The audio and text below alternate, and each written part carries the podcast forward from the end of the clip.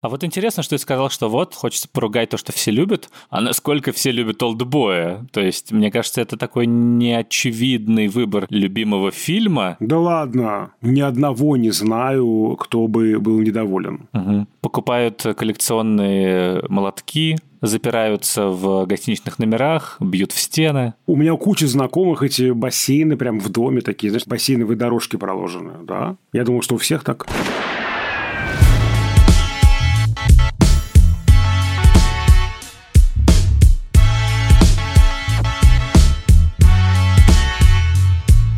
Всем привет! Это подкаст Кинопоиска крупным планом. Меня зовут Дуля Джинайдаров, я редактор видео и подкастов Кинопоиска. А я Всеволод Коршунов, киновед и куратор курса «Практическая кинокритика» в Московской школе кино. Каждую неделю мы обсуждаем новинки проката, иногда разбираем классические фильмы, а еще советуем, что посмотреть.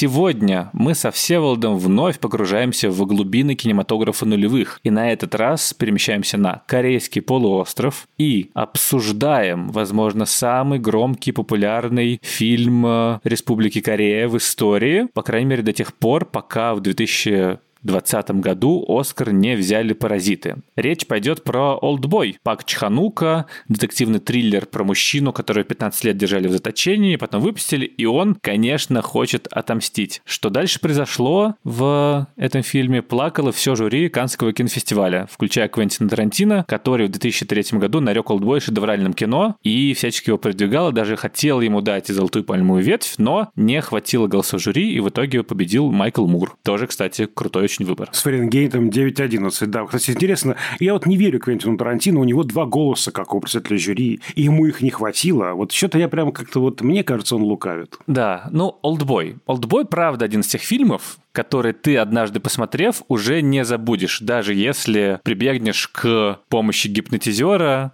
или же какого-то другого человека, который может управлять твоей памятью. Настолько в нем дикий непредсказуемый сюжет, неоднозначный финал, красивая и даже, я бы сказал, странная, чуть-чуть сдвинутая операторская работа. Подожди, надо же назвать, собственно говоря. Оператора? Да, это же знаменитый, великий. Чон Джон Хун, который дальше работал с Пак Чануком и снял, к примеру, «Служанку» замечательную, любимую мной драму, «Оно», если вы помните такой вот фильм ужасов. Прошлой ночью в Сохо он снимал. Мы же говорили про эту картину. Вот, в общем. И, конечно, в «Олдбое» эффектные экшн-сцены, особенно эффектная сцена, та самая, да-да, мы не могли ее не упомянуть, драка в коридоре с молотком. Самая эффектная сцена – это поедание осьминога, на минуточку. Ну, у каждого свое, понимаешь? Меня больше как-то цепляют нетипичное использование домашних инструментов, а тебя больше нетипичное использование головоногих моллюсков. После этого невозможно вообще есть, мне кажется, ничего из морепродуктов. Я уже страдаю за год второй раз.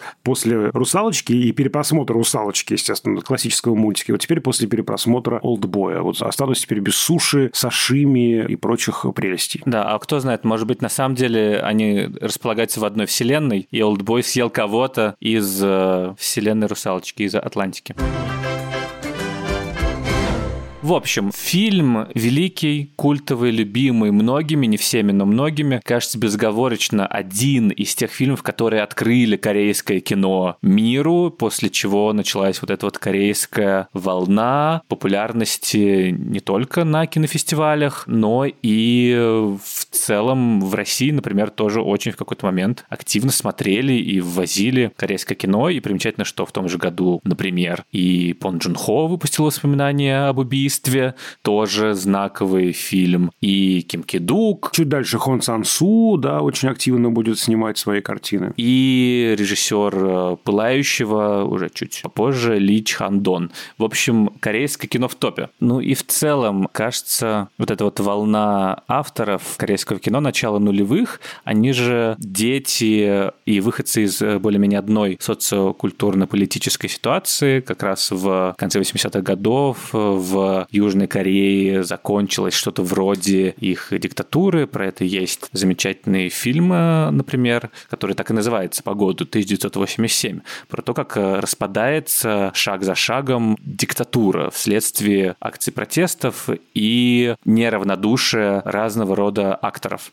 И в 60-х, 90-х стало возможно разное корейское кино, и как раз Пак Чханук — это яркий пример того, что в Корее и в корейском кинематографе удивительным образом каждый второй режиссер — это такой мини-Спилберг, только с чуть выкрученным в сторону минимума счетчиком э, гуманизма и выкрученным вверх тумблером насилия, жестокости и разного рода кровавых сцен.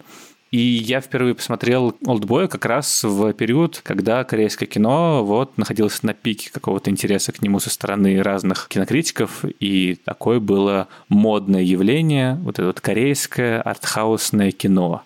Вот, и ты приходил в иллюзион или 35 миллиметров, или в мир искусства, и такой, да, сейчас я вижу что-то отличающееся от э, патагонной голливудской продукции. Но я его посмотрел, правда, по телевизору в первый раз, и, конечно, это очень сильное впечатление, первую очередь потому, что он на уровне стиля тебя сразу как-то сбивает, и там так много крутых придумок именно киногеничных, что ты не можешь этому сопротивляться. И вот эти все проезды камеры, какие-то разные цвета и светофильтры, длинный кадр, опять-таки, это все очень эффектно, но я бы, наверное, сначала хотел поговорить про сюжет и про финал, и про то, про что, в принципе, вся эта история. Да, я бы только еще добавил перед тем, как мы к этому перейдем, что там действительно вот есть таких три магнита, да, магнит сюжетный, нарративный, это детектив, там есть тайна, умолчание, интрига, мы не понимаем, что произошло, кому должен мстить наш главный герой. Второй, да, это действительно такой стилистический элемент, там и музыка, и операторская работа, и монтаж, там совершенно невероятный монтаж. В этом фильме очень динамизирующие действия активно. И третий, все-таки любят, вот, как мне кажется, южнокорейские режиссеры, что Чханук, что Ким Кидук работают с европейскими культурными кодами, но очевидно, что здесь есть некая мифологема, которая постепенно начинает разворачиваться, и как воронка тебя Античность. погружает, конечно, древнегреческая. Не случайно сам режиссер говорил, что Одесу это имя не случайно появилось. Одесу, Оде, Эде, Эдип, вот это вот э, созвучие его очень волновало. И когда ты понимаешь, что в корне этой истории перевернутый миф об Эдипе, ты, конечно, понимаешь, что вот, да, тебя фильм просто, ну, как вот этот вот герой всосал в себя этого Осьминога, так и фильм тебя просто вот уже всосал и уже, кажется, перемалывает. В первую очередь, это, конечно, кино про месть, смешная рифма, что, собственно, Тарантино в тот же год выпустил «Убить Билла», и тут совсем разные как будто бы понимание и интерпретации того, что такое месть. Ну, у Пак Чханука, в принципе, есть трилогия «Сочувствие госпоже месть», «Сочувствие господину месть», «Олдбой», ведь у Тарантино месть является некоторым освобождающим процессом, тем, что возвращает героиню к жизни и тем, что заставляет двигаться весь сюжет, и в итоге она приходит к некоторому миру с собой. И всякий раз, когда ты смотришь на то, как Ума Турман гасит очередных своих обидчиков, которые оставили ее умирать э, беременной во время ее свадьбы, ты такой, да, правильно, так и нужно. И все они не очень симпатичные, и в итоге ты скорее за Уму Турман. Там есть в финале небольшой как бы твист, что в итоге Билл не совсем очевидно отрицательный герой, но в целом это история про то, как с кем-то плохо обращались, но эта героиня смогла возродиться и смогла собрать себя и свою жизнь заново, оставив по дороге кучу трупов, но в конечном счете это такой как бы позитивный взгляд на месть. Пак Чханука. Месть — это что-то, что, с одной стороны, действительно сохраняет тебе жизнь, сохраняет молодость, ради чего ты живешь, то, что становится смыслом твоей жизни, но при этом которое тебя разрушает полностью, разрушает жизни людей вокруг тебя и оба героя, и главный, и как бы антагонист, они в итоге терпят поражение. Ну, то есть у них ничего кроме этого не осталось, никакого смысла жизни, кроме того, чтобы навредить другому человеку, который тебе сделал плохо. И в этом как будто бы есть какая-то более правдивая интонация в том, что да, месть сладка, но при этом лучше, наверное, к психотерапевту. У мести есть горький привкус, да, горькое послевкусие. Ну да, я думаю, что просто у Пака Чханука здесь как будто бы следующий уже логический этап, да. Тарантино как будто бы останавливается и не хочет да, думать о последствиях, а Пак идет дальше. И здесь лейтмотивом звучит эта знаменитая фраза Эллы Уилкокс, которая, кстати, звучит еще в фильме «Толпа Кинга Видора» 27 года «Смейся, и весь мир будет э, смеяться вместе с тобой, и плачь, и ты будешь плакать в одиночестве». Да, когда ты празднуешь победу, ты отомстил, весь мир как будто бы с тобой, да, ты обретаешь смысл жизни, ты в ресурсе, ты в силе, а потом ты понимаешь, что тебе не зачем жить. Вот, вот как наш главный антагонист, он говорит, а мне теперь дальше что делать? Все, ради чего он жил эти, даже больше, чем 15 лет, да, но эти последние 15 лет, он реализовал, и дальше смысла жизни просто нет. Значит, он и не жил. Это старая идея, можно вспомнить Фрица Ланга и его знаменитых Нибелунгов, «Месть Кримхильда», вторая часть этой диалогии, где Кримхильда выглядит, в общем, как неживой человек. Здесь интересно, да, вот что у Ланга Кримхильда такой скорее живущий мертвец, она внутренне мертва. Она умерла в момент, когда умер Зигфрид, когда она поклялась отомстить. А у Пака Чханука этот Лиу Джин, он выглядит очень молодо, как будто действительно месть ему дает какой-то ресурс, и он подпитывается этим, они ведь должны быть ровесниками. Да, либо же, что он остался в том возрасте на самом деле и как бы не вырос, остановился в развитии. Да, месть разрушительна, и тут еще, мне кажется, очень важная идея, идея вины. Вот, мне кажется, в обоих случаях есть очень важный мотор у персонажей и у Лео Джина, и у Одесу, у этих мстителей. Да, во-первых, мы не сказали, что здесь очень красиво сделана вот эта идея впаянных историй мести, да, ты думаешь, что ты мститель, что ты субъект действия. Потом выясняется, что твое возмездие срежиссировано, и ты лишь песчинка, ты лишь объект в чьих-то руках. Так вот, оба мстителя движимы ведь виной, это очень важная такая тема. У тебя, у Лео Джина были кровосмесительные, преступные, отношения э, со своей сестрой. Ты потерял сестру. Ты понимаешь, что если бы не ваши отношения, этого бы ничего бы и не было. Ты инициировал эти отношения, мы это очень отчетливо видим. Но на кого обрушивается гнев? Конечно же, не на себя на того, кто об этом разболтал. Одессу в той части, когда он уже понимает, что произошло, он там очень интересно кстати, между унижением и яростью. Это его обычная такая да, тактика. Мы видели это в начале картины. Вот, но он не себя винит в том, что он потерял дочь. Как он потерял дочь?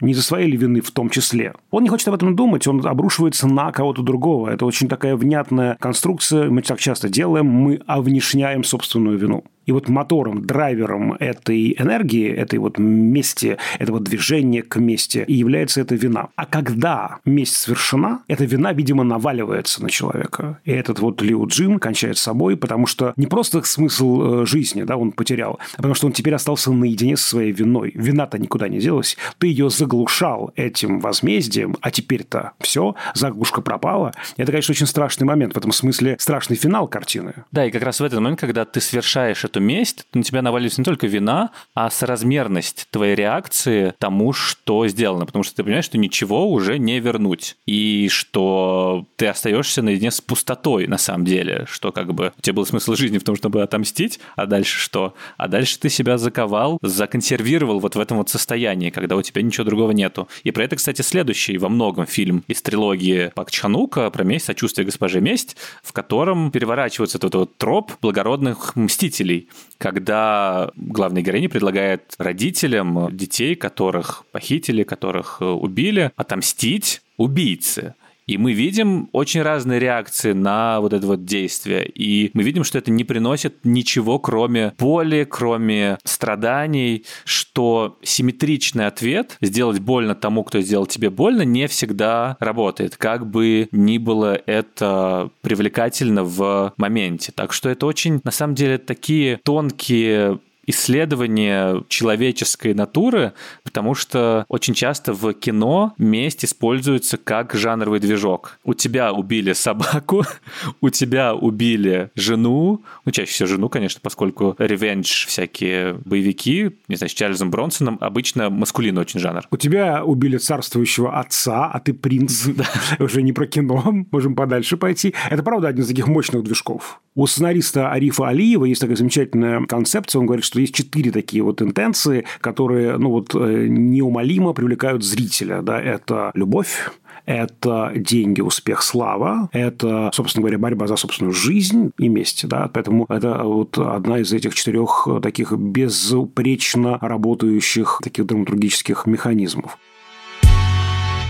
Для тебя это хэппи или unhappy end? Забудет он обо всем, что было? Сможет ли он жить дальше, забыв? Или же помнит. Слушай, ну вот открытые финалы и неочевидные решения всегда, конечно, идеальный повод для того, чтобы понять, какой ты человек. Финал Олдбоя такой вот пример э, кляксы Роршаха, только кинематографической.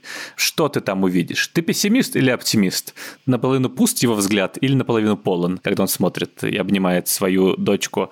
Ты за то, чтобы уходить от проблем и не знать правды, и как-то заслоняться от нее и продолжить дальше, или же ты за то, чтобы проглотить горькую пилюлю и не жить в иллюзиях, пусть тебе это больнее, зато ты как-то правдиво живешь. Тут еще как бы дополнительный странный пласт в том, что если, допустим, кто-нибудь из нас скажет, что нет, ну даже если он знает, то все равно как бы пусть они останутся вместе, ведь они полюбили друг друга, и все такие, вы что, оправдываете инцест? Сложно, сложно. Были бы мы критиками в Древней Греции или же, допустим, придворными киноведами фараона Рамзеса II, то там бы, наверное, это как-то прокатило, что мы такие, о, отец с дочкой, нормально. Ну, хочу напомнить, что в «Царе Эдипе» отношения с мамулей тоже как бы не особо оправдываются ни автором, ни персонажами, ни критиками. Так что, извините, по поводу древнегреков я бы здесь еще поспорил. С фараонами, ладно, с фараонами, наверное, ты прав, да. Мне кажется, что это, конечно, горький финал в любом случае, потому что главная травма, которую будут носить герои дальше, независимо от того, помнят они, не помнят, уже произошла. Знают они или не знают, неважно. Мы, как зрители, знаем. Мы не можем отстраниться от этой ситуации. Мы не можем не ассоциировать себя с этими героями, ставить себя на их место и понимать чудовищность табу, которое они нарушили, и чудовищность эмоций, которые они переживали бы, зная о том, что произошло. Это какое-то несчастье, от которого ты не можешь оторвать взгляда, и в принципе, даже если ты такой, нет, но они же не знают об этом, они же счастливы, мы, зрители, мы не можем быть счастливы за них, даже если им все равно.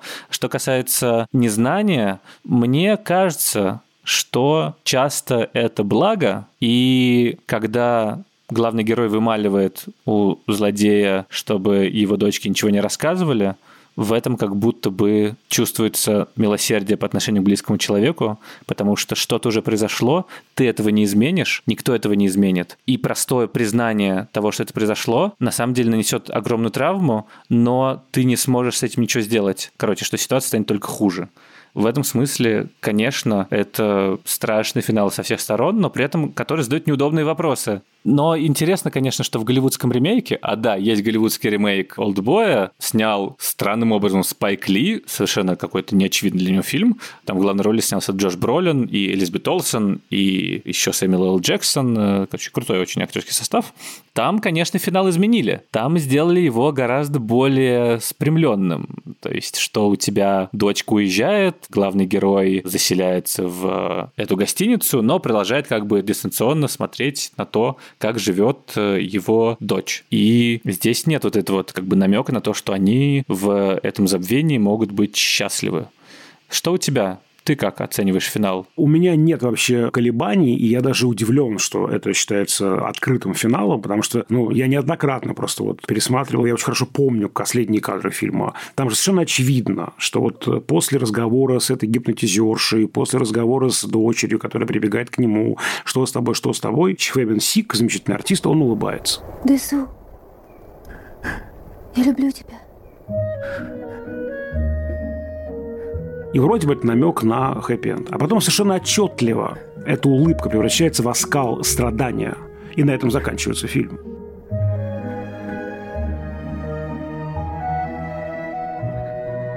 Поэтому для меня нет вариантов, что это unhappy end во всех смыслах этого слова. Он все помнит, он все знает, ему с этим жить. Другой вопрос, что можно же по-другому это вообще прочитать, что не было никакой встречи с гипнотизершей, это что-то все такая тоже иллюзия значит, главного героя. Потому что очень странно выглядит эта встреча в новозеландском лесу заснеженном. Почему именно там?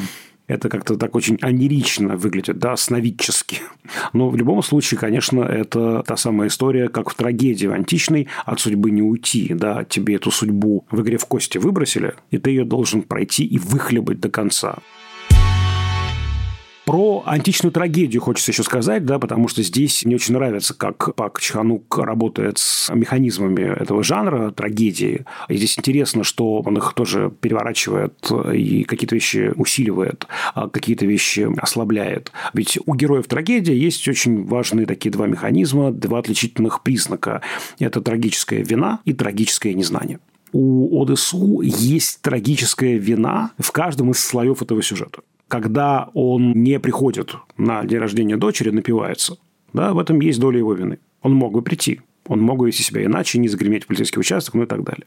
В том флешбеке он мог бы не разбалтывать это другу в истории с Медо он мог бы быть более сдержанным. Он первым, собственно говоря, нарушает границы, да, врывается в э, ванную комнату, хотя она его предупредила, что, пожалуйста, не делай этого. И при этом каждый раз у него есть сильный противовес в виде трагического незнания. Он не знает, к чему приведет и то, и другое, и третье. Он просто не знает, он не может этого знать. У Лиу Джина все не так. У него очень сильная трагическая вина в каждом из слоев, и у него выключено трагическое незнание он все прекрасно знает. У него много вины. Он, собственно говоря, актор этого действия. Он субъектен. Ведь герой трагедии, как правило, не субъектен. Здесь он как бы примеряет на себя маску Бога. Вот эта юность его, вечная молодость, это как будто бы, да, он такое божество. Древнегреческий бог, который играет с судьбами смертных. Именно, да. То есть он как будто бы вот взял себе это право. Почему это право должно ему принадлежать? Он взял себе это право судить, право эти кости бросать. Да, и как Мойры, старухи, которые плетут нить судьбы, сплел буквально этот сюжет да, для Одессу и Медо совершенно жутким, чудовищным образом, но он все знает.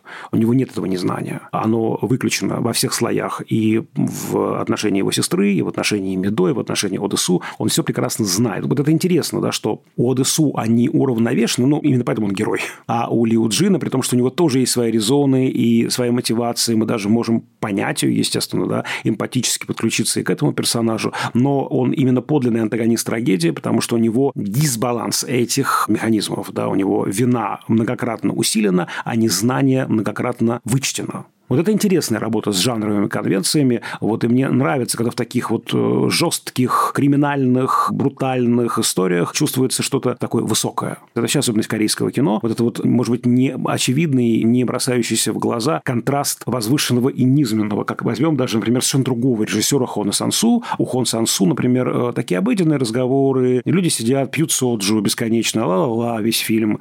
А там хоп, отсылки к Чехову, например. Ну и еще, конечно, не только контраст контраст между высоким и низким, э, тем, что считается как бы возвышенным и телесным, но и драматизация максимально телесно выраженная, максимально очевидно визуальная конфликтов героев. То есть, если нужно показать, что персонаж на самом деле твой друг, то тебе представляют его руку. Там, не знаю, если мы видим э, героя, который хочет э, справедливости и не останавливается ни перед какими препятствиями, он будет молотками всех крушить душить или вырывать зубы, или еще что-нибудь вот такое делать. Но есть это не только про олдбоя, а в принципе про корейское кино, вот это вот театр жестокости, который, с одной стороны, тебя шокирует, с другой стороны, максимально подключает к героям и делает очевидными их внутренние драмы, травмы и конфликты. Делает видимыми эти метафоры внутренних каких-то противоречий. То есть это как раз в олдбое тоже максимально очевидно.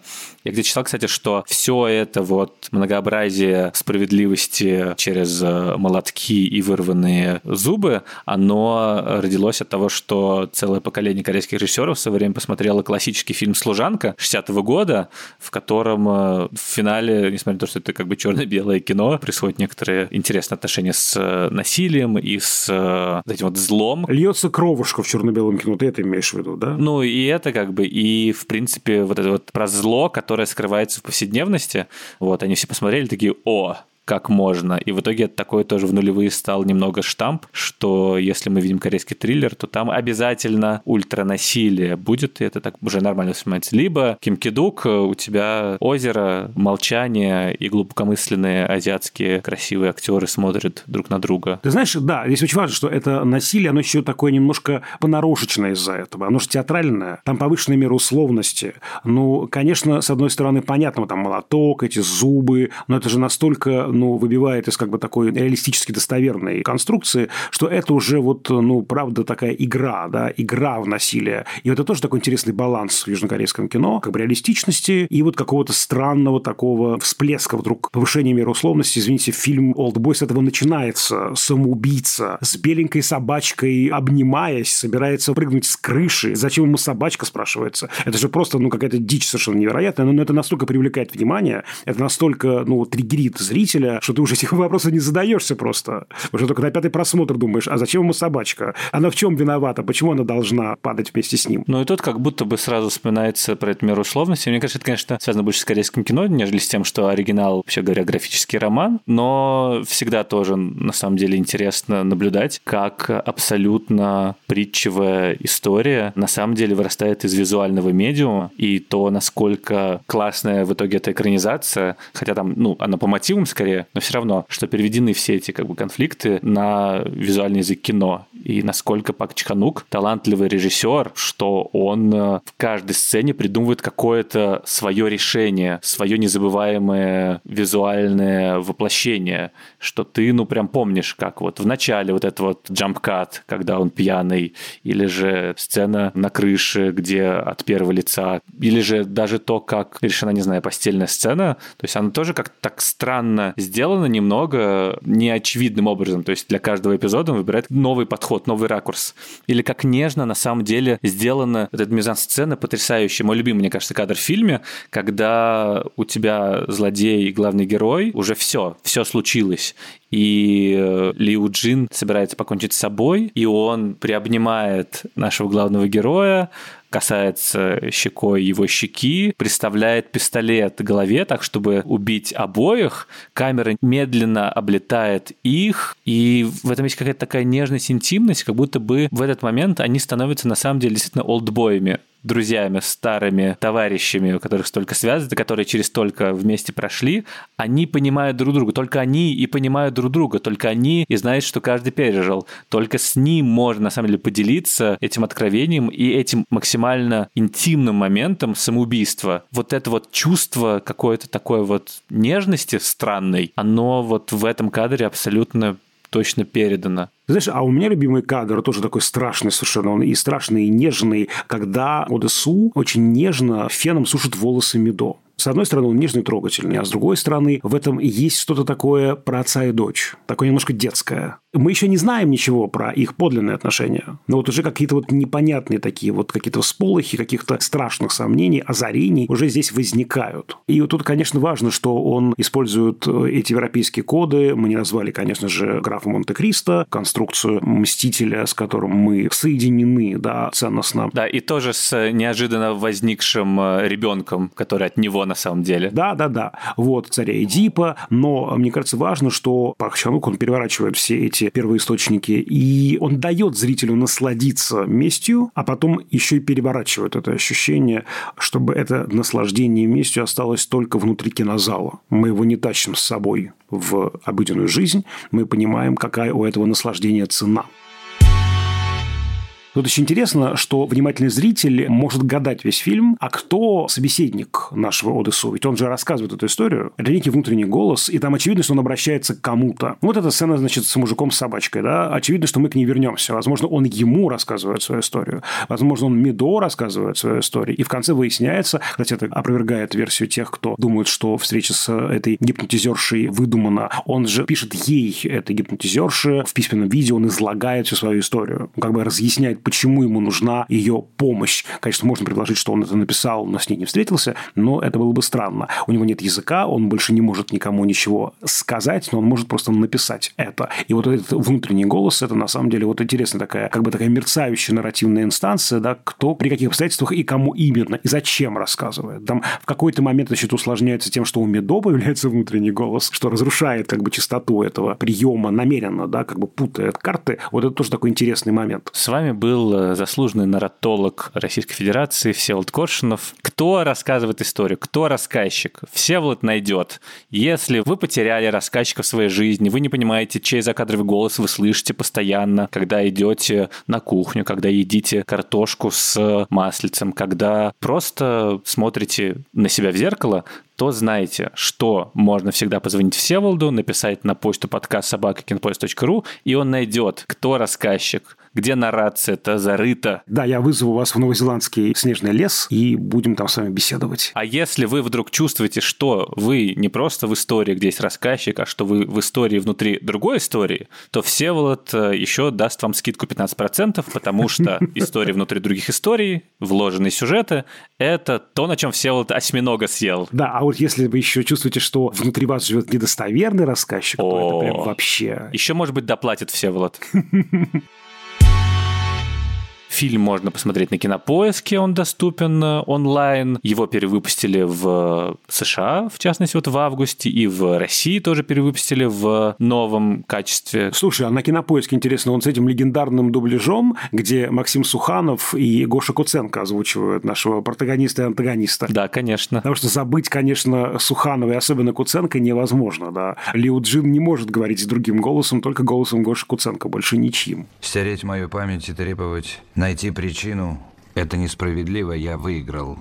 И ты должен умереть, как обещал. Ты думаешь, что забыл тот день, потому что был под гипнозом? Ты уверен?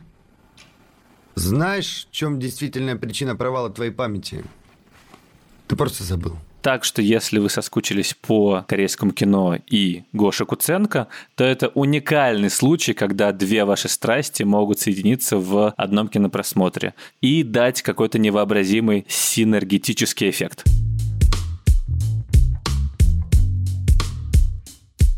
На этом все.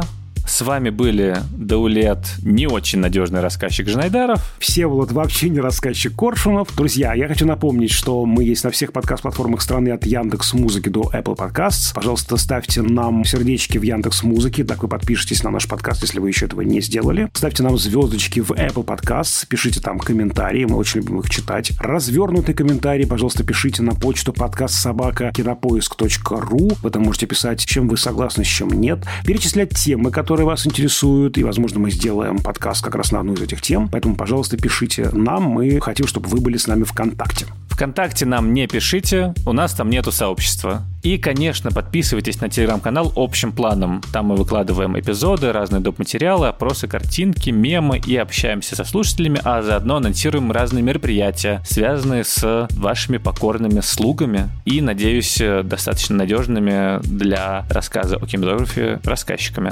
Вот такая вот автология. Конечно же, нужно назвать еще YouTube-канал подкаста Кинопоиска, где у нас тоже есть наша страничка, и также можно писать отзывы под нашими этими видео, которые аудио, а не видео, а не видео, но аудио, аудио, но видео. В общем, пишите там тоже. Над этим эпизодом работали звукорежиссерка Лера Кусто и продюсер Бетси Исакова. До скорых встреч. До свидания, друзья.